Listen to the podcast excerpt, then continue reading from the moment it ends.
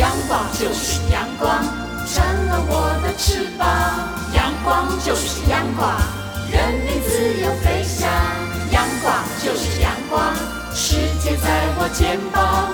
阳光是你，是我生命的翅膀。好啊咿咿耶，好啊咿呀啦咿呀喂，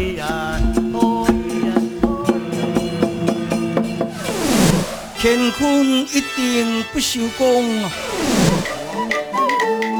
台湾是宝岛台湾有着多元的面貌，经由不同族群、语言、风俗习惯。艺术戏曲的融合，汇聚成台湾独特瑰丽的文化。恋恋台湾，为你传递台湾独特的文化风情，引领听众真正认识台湾，了解台湾，爱上台湾。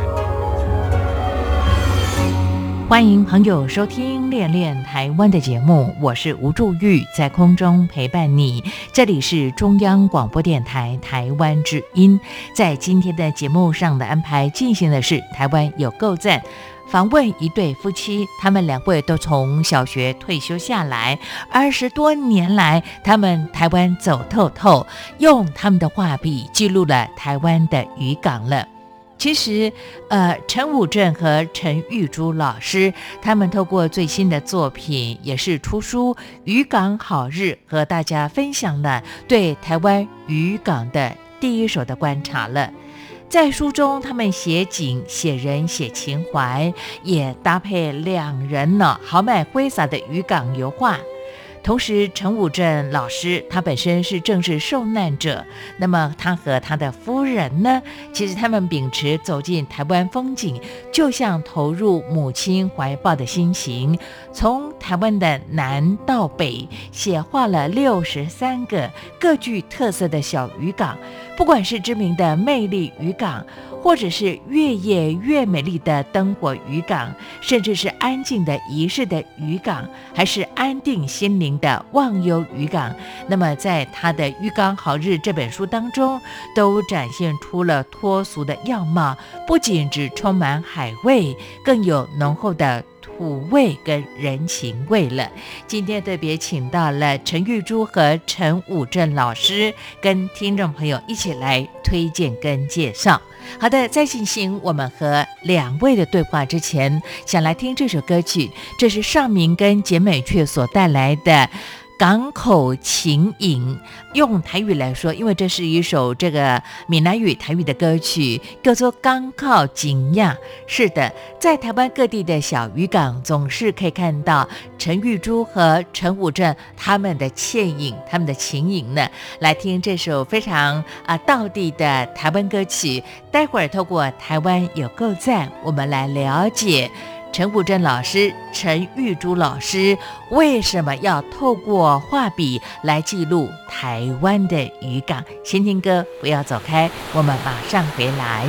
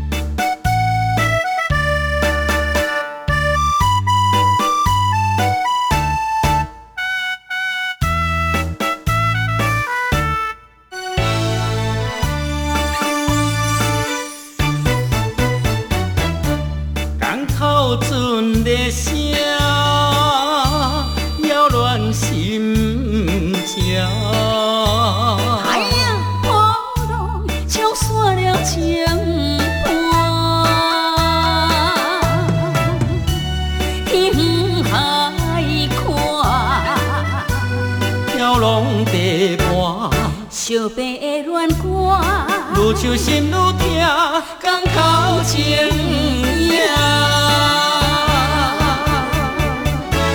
当初的心声要变得更爱健康。你去的平安符我挂着红尘啊心爱的男怎这呢多催咱分开行。我现在感化，无奈的伤心乱梦，甲着啉花谁无爱斗单。阵行，莫哭啦，咱幸福的脚趾等伫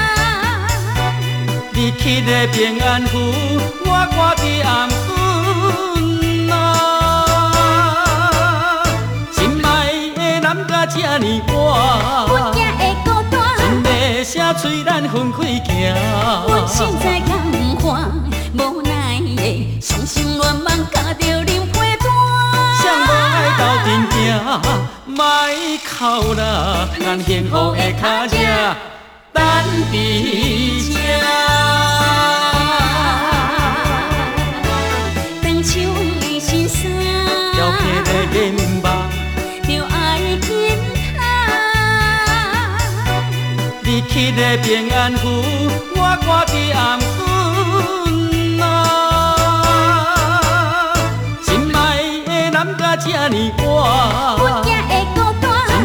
真要写催咱分开阮心行。在感化，无奈的伤心乱梦，加着啉花谁无爱斗。阵行，莫哭啦，咱幸福的脚趾等伫这。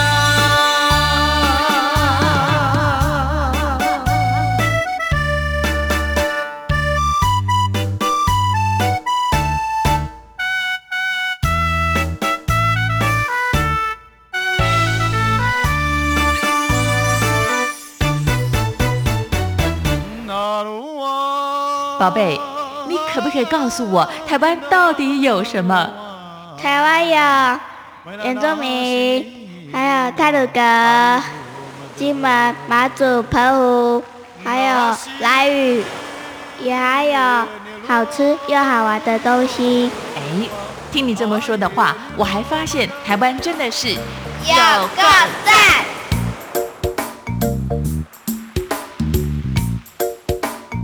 主持人好，哎，我是陈玉珠，今天我来跟大家聊聊《渔港好日》这一本新出版的书。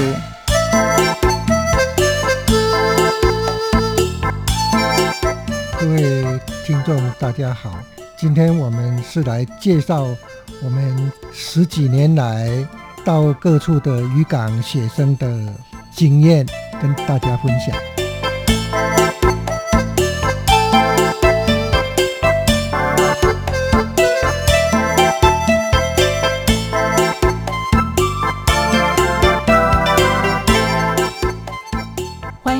到今天的台湾有够赞，我是吴祝玉，在空中陪伴所有的听众朋友，非常的开心。今天请到了两位好朋友，诶，住在我隔壁的乡镇哦。那么这个陈玉珠老师还有陈武正老师，透过今天和大家来分享，呃，对绘画其实对生命的喜爱了。透过这本由玉山社出版的《渔港好日》，呃，我想此时收听节目的听众朋友就很清楚的知道，谈的主题当然就台湾各地的渔港了。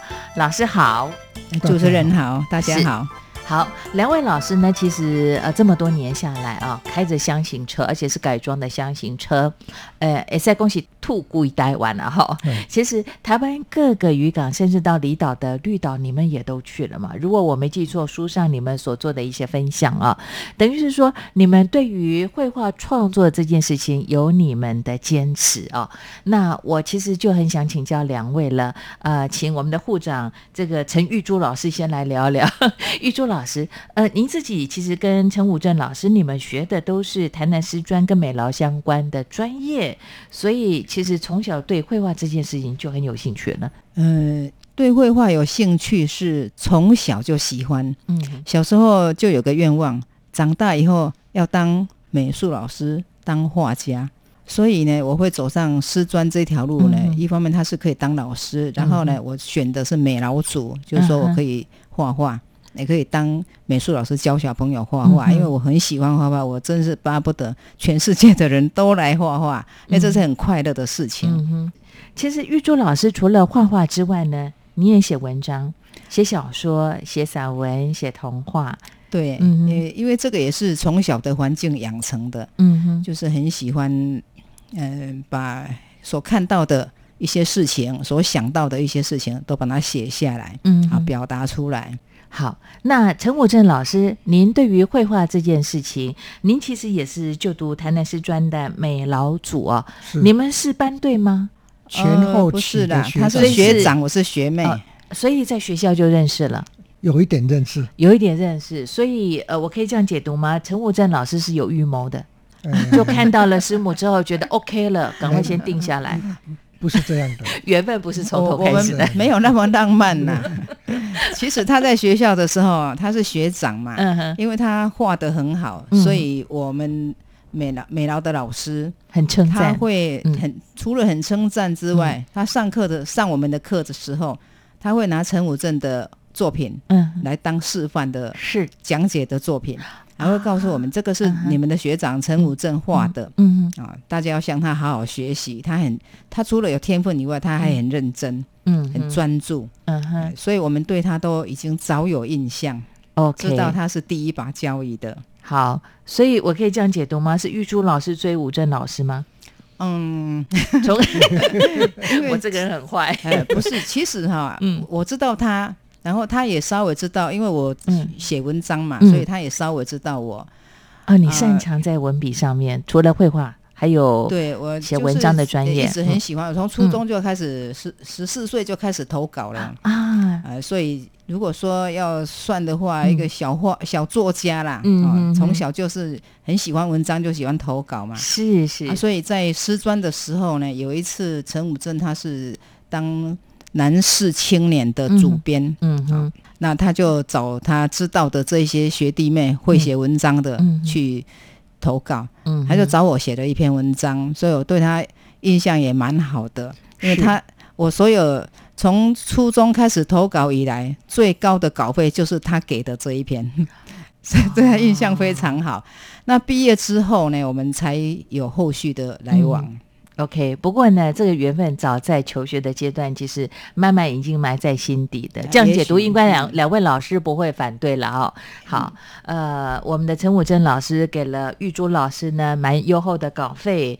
那当然呢，武珍老师的画作呢，又成为您在学校求学的阶段，呃，美术老师对于画作方面的一些讲解啦，他是很好的一个典范。当然就造就了这样的一段姻缘，但我觉得你们两位好棒哦！你们两位呢，其实花了好多时间改装了自己的车子，有箱型车，而且呢，特别做了环岛的渔港的画作啊！我好奇想请教两位，我先请教吴正老师好了，为什么你会选择渔港当做创作的素材跟主题呢？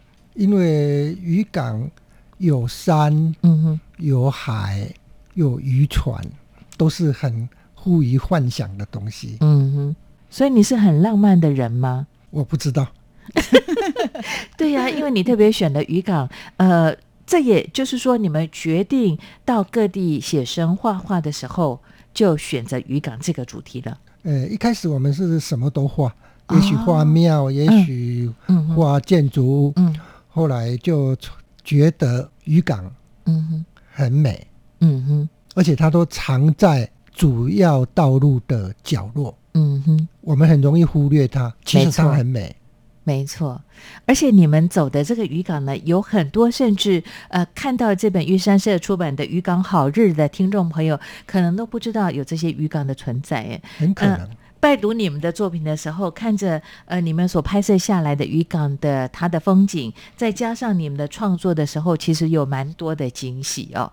那我想请教玉珠老师的，玉珠老师，您自己除了画渔港之外，现在还有其他的创作吗？就是除了渔港之外的主题？嗯，这样说的话，应该是很多啦。嗯，因为我是一个比较多样化的人。嗯嗯，出去写生渔港呢，这个要感谢吴正。嗯哼。因为我在家哈，就是很多样，呃，编织啦、陶艺啦，你很忙嘞。对对对，除了家事本来就很忙以外，我自己爱创作的东西还一大堆。你还有写作？对，还要写作，还是个作家。你看，像我今天带来这个，这个用叶子编的东西，也是我我我这是你的创作吗？对，这也是我的创作。所以我就说我在家的话会忙得不得了。如果说要好好的坐在画架前面画一幅油画呢，是有一点难，因为会很很容易就分心。所以吴正就想说，把我带出去外面写生的话，家里的事情我什么都管不了了，我就会专心的好好的画画。我也很喜欢，嗯哼，所以我们就是出去，刚刚开始有很多渔港，其实我们也不知道，嗯哼，像那个粉鸟林渔港。有个朋友听说我们要去画渔港，他一第一个就跟我们就说啊，那你们一定要去粉鸟林渔港。说哎呀，怎么有粉鸟林这个地方嘛？我听都没听过。然后就去找地图，从地图里面找到说有一个叫粉鸟林的地方，然后就开始开车去找找。哎，很难找，他在马路边弯进去，很远的海边。如果不是说确定说有个粉鸟林的话，我们都都要怀疑是不是走错路了。嗯哼。就很多渔港都是这样子，它藏在那个地方，让你发现之后就非常的惊喜。对啊，像你们在书上特别提到了东河包子的这个对面走下去的小路，进来就是渔港。对我完全没有想到，每次路过呢，只是去买包子就走了啊。对我们以前也是这样子，结果没有想到，透过这本书，我才认识这个渔港。我看完之后，我告诉我自己，我下回到台东去，一定要跑到渔港去看看了。啊，这就是我们的目的了。好，已经达到这个目的，渔港好日了。不过我觉得非常有趣的现象呢，想请教两位，就是说，呃，你们在走的渔港当中，看到这里除了你们的文笔的书写之外，有很多的画作的分享哦。那你们会经常同样一个角度，两个人都画呃同样角度的画作。但是凭良心讲，我在一开始接触到这本《渔港好日》玉山社所出版这本书的时候，在屏东，在这个创作上面呢，我看到了吴正老师，你的创作的色彩是比较深沉的耶。那呃，玉珠老师。你整个人就像你很忙碌的生活一样，你的色彩用色非常的活泼，很轻快的感觉。但后面的创作呢，诶，好像风格又有一些调整跟改变了。我就很想请教两位了，你们会互相做一些切磋吗？会互相讨论吗？而在渔港的创作，有时候取景是同样的，这是经过讨论的，因为希望透过这个创作去表达你们个人不同的感受吗？还是有什么想法？吴珍老师，你先聊一聊。其实我们在画的时候，嗯，因为用具，嗯哼，是共用的。啊，共用的。画布也是一样，嗯哼，所以我们会坐在隔壁画，自然而然取景会很接近，嗯哼。那有的时候会互相看来看去，嗯哼，所以画风也会慢慢的接近，会受影响，会受影响，所以。我们当然自己都知道啦，嗯哼。后来我我们就很努力的要挣脱这个彼此的影响，嗯。所以你会看到这一本书的封面，嗯哼，那一幅成功渔港的画，已经跟里面看到的不一样了，那是最新的画作。所以其实创作不是一成不变的嘛，最好不要一成不变，而且它会跟着你的心境，对，还有甚至说你的呃专业上的分享，对，会有各种不同的风格呈现。风格是。数十年如一日的话，这个画家大概就毁了。嗯哼，好，呃，我们在《渔港好日》的这个书面上看到的成功渔港，这是最新的创作。那当然，在这本书里头的画作，就是你们这几年来的一些经验的累积了。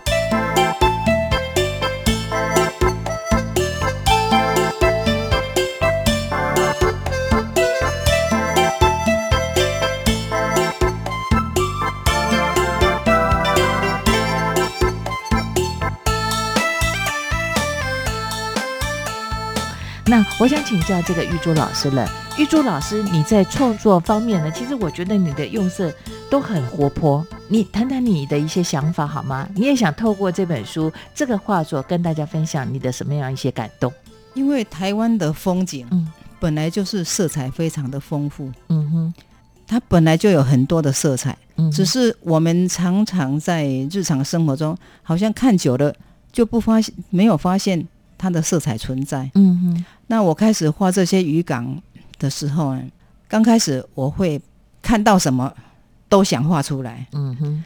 有山有云有树有海有船，什么颜色我都很想把它全部都弄给调出来。可是呢，在早期的话，这么多颜色看起来是很缤纷，嗯哼。但是慢慢的我会发觉，它没有办法有一个很统一的感觉，嗯哼。所以我会慢慢的。诶，一方面是吴正在旁边画嘛，我要偷偷瞄他的，嗯他怎么样能够很简洁的表现呢？嗯，啊，他也会告诉我那个啰里吧嗦的东西哈，要看不见，不要什么都看得很清楚。所以我慢慢的让训练自己的眼睛，把那些小细节不必要的就慢慢的简化掉。嗯，所以到后来呢，我有一次我们画完回来，把作品放在工作室的时候，正好一个朋友走进来。我的画放在那边，他误认了。他这样说：“ 哎，吴志老师这张画画的好漂亮哦！”啊，我一听呢是，哎，又高兴又难过。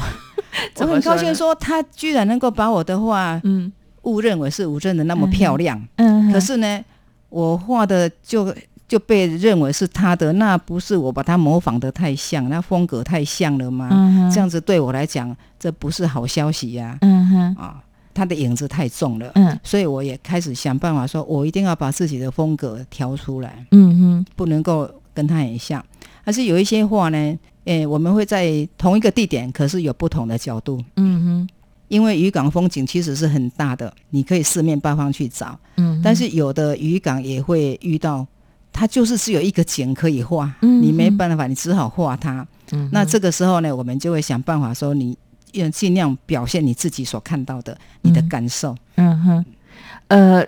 刚才吴正老师特别提到说呢，呃，其实因为你们比方说画布相同啦，使用的器材是相同，所以你们可能有经常很多靠在一块儿写生画作的机会啊，而且两个会瞄来瞄去，不自觉的就会互相受影响。我好奇想请教吴正老师跟玉珠老师了，谁影响谁比较多？玉珠老师刚才说他的画作被你们的好友看到了，觉得是吴正老师的作品呢？那？讲真的，吴正老师，今天我们打开天窗说亮话，你有没有尝试去试着去模仿玉珠老师的创作的风格？Never，Never 啊，那可是玉珠老师，你会吗？呃，我会学他的工具，嗯，使用啊，因为我们画画的。这些特殊工具呢，是很多人呢可以说是打出生以来从来没有见过的。嗯，我们用那个水泥匠在用的抹刀，嗯，抹刀哈，嗯嗯，他在抹墙壁呀，它是整个水泥这样子整个画过去的，抹过去。我们就是把油画颜料呢，就是像牙膏那么大一条大牙膏的那整条就挤出来在画板上。我们也是用那个抹刀，把一大堆的颜料放在抹刀上，这样一大笔画过去。那这个这种方式不是说你想要抹就抹得出来，嗯哼，他会他创造出这种模式。虽然我们是同一个老师教出来的啦，但是这一招也不是老师教的，是他自己想出来的。嗯。哼，所以我就他就像我的老师一样了，我就学他这一招，嗯。啊，要把颜料整个在抹刀上，在画布上抹画出来，要很大的力道。我要练习很多次。嗯，刚开始我的画作会琐琐碎碎的，因为我没有办法掌控这把磨刀啊。那我向他学习呀，我要好好练习，怎么样可以画得很大方、很豪放。嗯哼哼。所以后来我就是把这一招学会了以后呢，难免让人家看到了，以为能够画得这么豪放的，当然是吴正的啦。嗯哼。所以我我检讨的结果是，我要学他的力道，可是在风格上。色调上，我一定要找出自己的方式来。你已经找出自己的特色了吗？呃，像二零一九年，今年我们的书收到二零一七年，是，但是二零一八、二零一九，我已经有很大的改变。嗯，那吴镇的话呢，他也是要走出另外一条路，所以二零一九做封面的这一幅呢，已经完完全全是不同的风格了。原来我们都说呢，画家创作有他一定的特色哦。但是刚才呢，两位的分享呢，我们才可以理解呢，其实这个特色还包括自我的突破耶。我本来以为画作就是要有一定的表现的方式，其实不尽然。最好不要固定，最好不要固定啊。其实吴正老师创意啊，哦，其实画作也要创意啊。我我就说到呢，其实在这本《渔港好日》当中，我看到很多的画作呢。我刚开始会觉得说，哎，陈武正老师你是比较写意的创作表现风格，那玉珠老师陈玉珠老师，我觉得你是比较写实的风格表现。但是越看到后面之后呢，其实我看到你们的一些调整。其实，在这里，《渔港好日》其实很清楚，我们感受得到收入到二零一七年的作品嘛。而来自北中南东甚至离岛的地方，你们都有很多的创作啊。那接续下来，我就想请教两位老师了。呃，渔港是你们最主要画作的主题，因为有故事性吗？还是它代表台湾的生命力呢？吴正老师怎么说？它不是我的主要的创作题材，嗯，它是。路过而已。嗯哼，我主要的创作题材是人权，大部分这些作品都在画室里面画的。是人权这种题材是比较沉重、低沉的，比较严肃的。对，所以我们就想办法到外面走一走，去调试自己的心情。嗯哼，这样才不会妨碍身心健康啊！因为每天不能情绪那么低落了啊，所以。这这一些作品是我们调整心情的作品。嗯哼，好，呃，其实讲到这里呢，我心里头又有一些感触了。我不知道我这样的解读正不正确啊？刚才武正老师你特别说到的，你的创作可能都是比较严肃、比较低沉的议题啊。那当然呢，透过在到户外的写生去转换你的情绪啊。但我的解读是，像玉珠老师退休之后，其实很忙。你做手工艺、写文章、也画作，还要做家事，所以，呃，吴正老师唯一真正拥有你的独一的时间，就是出外写生画作的时候。对，出外写生你是真的属于他。对，出外写生的时候，他就，呃，出外的时候的生活，嗯，他是完完全全的依靠我啦。嗯呃，食的啊，食衣住。这三方面是我来负责，然后行的就是开车的部分，由他负责，负责这样子。所以出外以后呢，我我就不会说像在家里，我会。自己到一边去做我是的事情啊，那到外面去的话，我就完完整整的，我们都互相属于了。嗯哼，所以这也是吴正老师的阴谋，也是阳谋，对不对？出去可以疏解心情，那么也让玉珠老师对于绘画这件事情并没有停顿下来。对，这样才可以专心去画。OK，好，在这里呢，其实我特别挑了几个渔港，想跟大家来做一些分享啊。比方说，呃，像旭海渔港来说的话，其实旭海渔港是大家经常会忘的渔港，他去的人并不多耶。我发现，嗯，知道的人不多，嘿，知道的人不多，去的人更是少，很少。因为旭海那边，其实那边游客。游客啊，哈，会从附近经过那边有一个阿朗伊古道，没错，大家去通常都去阿朗伊古道，对，所以那个是很热门路线，可是就很少到旭海渔港去了。嗯哼，那港很小，非常非常的小嘛。对，我我是因为去阿朗伊古道，然后因为采访的行程才知道有旭海渔港，要不然的话，其实在台湾很多民众不见得知道有这个渔港的存在。你们两位如何去发现它？我们开始也是不知道，嗯，我们。阿朗伊古道我们也去走过，可是那个时候也是不知道有旭海渔港。嗯哼。后来因为我要我们要开始准备这个题材的时候呢，我就做个功课，把全台湾所有的渔港通通调查出来。你到渔业署里头去查资料？对，渔业署的资料就是哪哪个县市有什么渔港，我就全部通通查出来。查出来之后呢，就知道说呃南部这边有哪些渔港，我们就一个一个的去把它找出来，一个一个都先去做功课，去探访它在哪里，嗯然后要看看它的场景，嗯，它什么地方适合画，要找找那个角度，还有看看太阳的方向，嗯因为有的地方你你。上午跟下午，嗯，太阳方向不同，你就没有办法去调试了。所以一定要看你在这个地方画，上午画还是下午画，都要找出来，就慢慢的让把每个鱼缸找出来。所以这个时候才发现说有旭海这个小鱼缸。所以前置作业都是玉珠老师来负责吗？大概是吧，因为我我我希望说我什么都知道了再去做它。好，我也也更证实了一个成功的画家后面必定有一个相当好的助力。玉珠老师其实 呃投入很多的心力在这部分的一些行政的琐碎的工作，大概差不多这样子的。因为我我等于是他一个全工全方位的秘书一样，什么事都我会事先都打点好。陈玉珠老师真的很好用。我跟人家介绍，有的时候我会介绍说他是我的保镖。他何止是保镖啊？他是经纪人，还有财政大臣，还兼保镖。嗯，还是你最好的伙伴，跟呃，对于绘画这件事情最好的分享的人，对不对？对。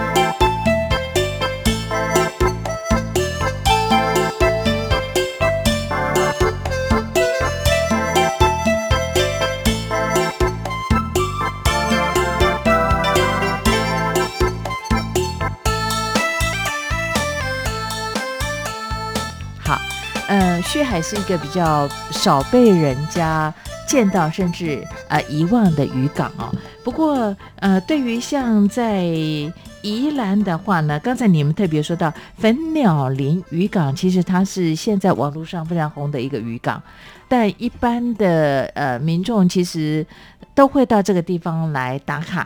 那你们其实在这里也留下你们的画作创作，东澳渔港，嗯，它那那个地名叫做东澳。嗯哼，是。那其实，呃，如果对我来讲的话呢，呃，我对台东的富冈渔港会印象比较深刻，因为，呃，我喜欢到绿岛去泡汤。那去年开始往蓝屿去跑啊，富冈渔港是几乎要到绿岛蓝屿的朋友一定要去那个地方去转船呢。呃，在富冈渔港呢，其实你们也留下你们的画作，而且其实这些渔港好多都是你们走了好几回，不只是去一次，哎。对啊，福冈渔港我们很熟，我们去常常去，几乎隔隔个一年就要去一趟绿岛。为什么呢？因为人国家人权博物馆办活动的时候，常常会啊，在绿岛监狱。对，富冈渔港是一个很热闹的渔港。嗯嗯，我们在富冈渔港画过两个角度，一个是找一个最偏僻、最没有人到的地方画，另外一个地点是。就在渔港的正中央，就游客很多的地方，我们也画过。是是是，每年都会到富冈渔港去，但是创作呢，每年去就创作吗？不一定，因为那个地方太热闹了，我们不喜欢在太热闹的地方画画，啊哈，又不喜欢人家看啊。啊，是，所以如果不小心跟这个陈玉珠或者是陈武珍老师不期而遇的话呢，路过就好。看看一下就好，看一下就好，不要去打扰创作。哎，真的，我发现有时候你专心做一件创作的事情，你就是最怕干扰。哎，两位会特别选这些大家可能会呃忽略掉的渔港，甚至小渔港，也是因为这样的因素吗？也有这个味道啦，有这样的想法。嗯，OK，好，那接续下来呢，其实我们来聊聊基隆的大五轮渔港来说的话呢。哎，这又是一个很特殊的渔港，因为在书上你们特别提到了，这是令人眼睛一亮的干净的渔港啊！你们怎么样去选定这个渔港当做你们创作的主题？玉珠老师，我称赞它是全台湾最干净的渔港。嗯哼，因为我们曾经在台东的大武渔港的时候，嗯，我觉得大武渔港很干净。嗯哼，那那边的渔夫船长啊，还跟我说，他们有。聘有聘请那个专人啊，每天都去整理去找，有垃圾一定要捡起来。嗯哼，所以他们干净。嗯，那我觉得说，哎呀，这个真是好了哈，这渔港很用心嘛，他会找人来整理。嗯哼，到了大五轮的时候，又更不一样了，因为大五轮我们刚进去的时候，我们还没有注意到它是不是很干净。嗯哼，刚进去就是遇到一个渔夫，我们把车停好。他老远看见我们进去，车停好，搬东西，一个木箱搬出来，是，他就开始大吼大叫，他就问你们要干什么？干什么？哦，我想说我们来画画，啊我就跟他比说要画画的样子，他可能看不清楚，看不懂，所以他还是气冲冲的跑过来。后来呢？跑到我面前一看，说：“哎，我们只是要画画嘛。”所以他脸色就马上一变，拍谁？哎，讲啊，你被围堵了呀，哈，就很很和气。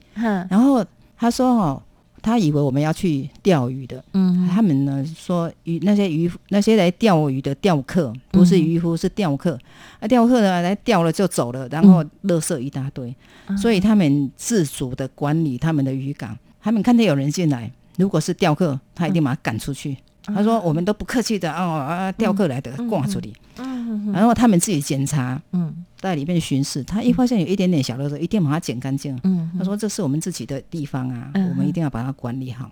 所以我才发现说大五轮真的，嗯，一点垃圾都没有。仔细一看，就是很干净，而且那个渔夫他非常自豪说：“你们看，绝对找不到一张纸屑，一个空罐。”嗯哼，所以我就发现说啊，我们现在渔港有很多都是没有办法这么干净。嗯哼，因为你没有办法整理它。那像有有一些渔港。他是也会有垃圾问题，但是他们会定期的有，呃，请那个清运的公司来清理。嗯，那在那个清运的船来之前。它就是要脏一阵子，嗯，可是大五轮呢，他就每天都很干净。是，其实这也代表说呢，呃，陈武正老师跟陈玉珠老师透过渔港好日，也透过你们这么多年，呃，在台湾的各个渔港的绘画的工作呢，你们做了很多的记录了，也也代表刚才我们讲到基隆的大五轮渔港呢，为什么会被陈玉珠老师讲是最干净的渔港，也代表当地的呃从事渔业工作或者社区民众的自治的。能力，他们对于自我的尊重这件事情，对，像你们这样的画家，当然就非常欢迎你们去创作，用画笔为他们记录他们生活、生长高兴说他们的地方保持的很干净，他们爱护他们自己的家乡嘛，好，所以才能够得到我们去。欣赏它，去画它。哎，按你这么说的话，我如果不是雕刻，我纯粹想去看到这个干净的渔港，他们会排斥吗？应该不会，不会哈。应该不会，因为透过你们的这个玉山社出版的《渔港好日》呢，我发现我会一个一个慢慢走。等到我手头上的事情比较轻松之后，真正想跟随你们的脚步，我没有办法画作，但是或许我用我的相机啊，我把它拍摄下来，你会发现很有人情味。是。呃，有人情味这件事情呢，其实我在跑过的一些渔港当中特别感受得到。像有一次我到要到绿岛绿岛去，我跑到富冈渔港去吃海鲜，哎，碰到一个呃非常有趣的老板娘，跟我分享她人生的很多的经验，这都是让我很感动的地方。讲到在高雄的弥陀南寮渔港，其实我不由得先跳到这边来，因为它也是一个非常美丽，而且也整理的非常好的新兴的渔港。嗯，这几年我有跑去看了几回哦，其实也留下深刻的印象。哎，嗯，对，这个弥陀渔港它也是后来才改建的非常干净、非常漂亮的。对，那我们只我们为什么高雄才只画这一个渔港？是一个孙先生，嗯，他知道我们在画渔港，因为他从事印刷，嗯，他看到我一些作品在盐分地带文学发表，嗯，他就来跟我说，说你画渔港啊，你一定要来画我们南寮渔港，嗯，弥陀渔港又叫南寮渔港嘛，他说你一定要来画，啊，我的故乡就在那里，嗯，然后我说那那边有什么特别的啊？他说你们如果来的话，他他要带我们去他们整个到处走走走看看，这样去画。然后他特别告诉我，他在那个渔港从小生长在那个地方的故事。嗯哼，因为他们住在海边的那个一个草寮，还他说差不多四岁的时候啦，他住在海边嘛，就发生火灾了。然后隔隔几年以后呢，又发生水灾了。他就在那个地方，他们是水深火热这样熬过来的。然后后来他的爸爸是非常。非常高明的渔夫，很会捉鱼啊，啊，做的也很好，所以慢慢他们的生活改善了。现在他们家生活都过得很好。他是经历过这个水深火热，他训练出他们这些小孩子都不怕苦的精神。所以他说，他对他的故乡是非常的有感情的，所以会想要你把它记录下来。他拜托我们去把它画下来。所以我说，高雄我们就才去画这一个而已，是特别先去画的。嗯，好。高雄在弥陀南寮渔港呢，其实就是陈武正老师跟陈玉珠老师在朋友的情商之下，特别为他们所做的记录了。呃，其实透过这本《渔港好日》呢，记录了两位对台湾的呃这个生长的土地的一个尊重。也是一种热爱。在渔港里头有非常多感人的故事，要让我们自己慢慢去走访，慢慢踏查，自己去留下属于你自己跟渔港的互动了。好，对，也非常谢谢两位在节目当中和大家来推荐这本《渔港好日》，写画台湾小渔港，期待有机会在某一个小小被遗忘的渔港和两位的不期而遇哟。非常欢迎，谢谢两位，期待和你们的再相会，谢谢。无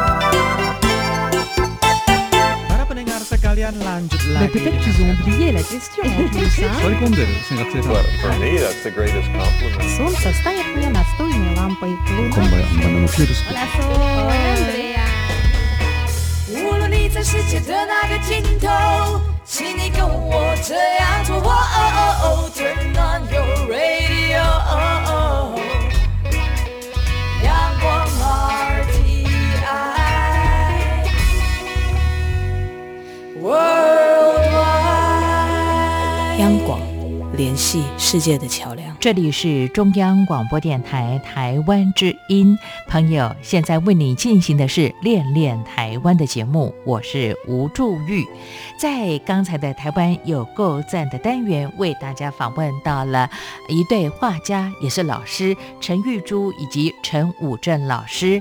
他们透过了呃，在渔港好日里对台湾渔港的描绘，不只是用文字，也用绘画来跟大家分享。想那么台湾渔港的特色，从南到北六十三个各具特色的小渔港，在他们的书写绘画下，可以说是有山有水有活力。除了尽显了人跟山海土地之间密不可分的情怀之外呢，也希望可以邀请朋友走进台湾的渔港，来体验渔港宁静舒压的感受了。其实我想跟听众朋友分享的是，在这几年注意跑了。台湾几个渔港呢，又有另外的一种风情了。由于台湾从事渔业工作的人越来越少，年轻人都不从事捕捞了，那么有外来移工的加入，所以我经常在渔港，像刚才提到的高雄的弥陀南寮渔港，我看到的是外国的移工在这个船边在捕渔网。这也是另外的一种风情了。我想，不管是来自外地移工，或者是台湾的从事渔业的民众，我们都要给予他们尊敬，也要感谢他们为我们所做的一些奉献了。好的，看看时间，节目又接近尾声了。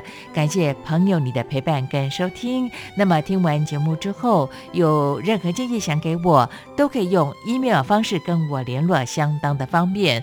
吴助玉的 email address 是 wcy at rti 点 org 点 tw wcy at rti 点 org 点 tw，期待你的分享跟批评指教了。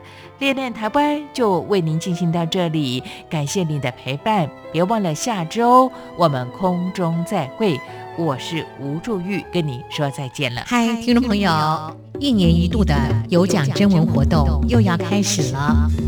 今年台湾用一下征文的主题是“让我快乐的一些事”，让我快乐的一些事，愿不愿意跟我们分享呢？